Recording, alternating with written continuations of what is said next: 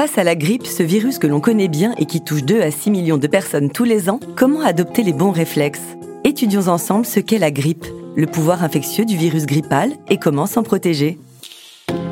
Bienvenue dans Ma Santé en Poche, le podcast d'UPSA qui répond à toutes vos questions santé du quotidien. Bonjour Sandra, comment vas-tu? Bonjour Camille, très bien, merci. Alors aujourd'hui, on parle de la grippe. Cette infection que l'on connaît tous, mais qui mérite que l'on se pose quelques questions. Eh oui, elle réapparaît tous les ans dès que les températures commencent à chuter à l'automne et dure jusqu'au printemps. C'est d'ailleurs pour cela qu'on parle de grippe saisonnière. Alors voyons ensemble ce qu'est la grippe exactement, comment la prévenir et comment la soigner? Commençons par expliquer ce qu'est la grippe. Il s'agit d'une infection respiratoire virale, c'est-à-dire une maladie très contagieuse qui peut être dangereuse pour les personnes fragiles, c'est-à-dire les enfants, les femmes enceintes, les personnes âgées, les personnes immunodéprimées ou ayant une maladie chronique et les personnes souffrant d'obésité. Le virus de la grippe appartient à la famille des virus influenza. Il en existe trois types, comprenant chacun plusieurs souches. On distingue le type A, circulant chez l'homme comme chez l'animal, le plus dangereux en termes de santé publique, car il possède un fort pouvoir de mutation, c'est-à-dire qu'il peut se modifier de façon importante et radicale.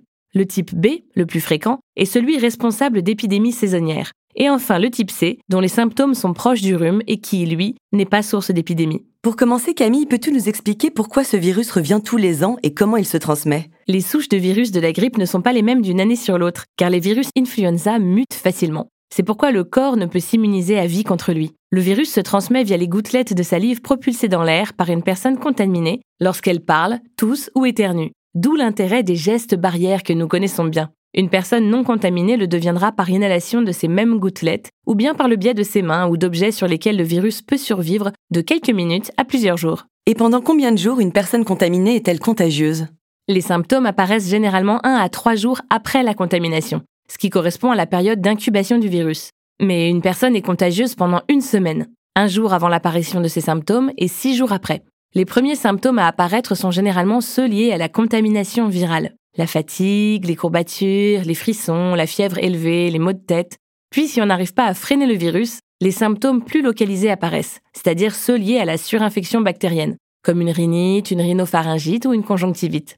D'autres symptômes moins typiques, tels que les vomissements et les douleurs abdominales, peuvent aussi être présents. Les complications possibles sont bronchite, sinusite, otite et pneumonie. Comment prendre en charge la grippe?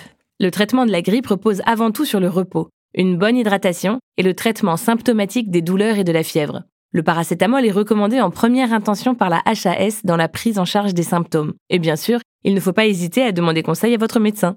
Aussi, pour soulager les symptômes de la grippe, certains pourront trouver du réconfort dans des compléments vitaminiques ou des tisanes au thym frais, qui est un antiseptique naturel, et au miel. Lorsque la toux persiste plusieurs semaines, a-t-on besoin d'antibiotiques? La décision de prendre les antibiotiques dépend du médecin traitant. Mais dans le cas d'une surinfection bactérienne, les antibiotiques sont nécessaires. Le message est passé. Fièvre élevée, maux de tête, frissons, courbatures sont les symptômes qui vous feront suspecter une grippe.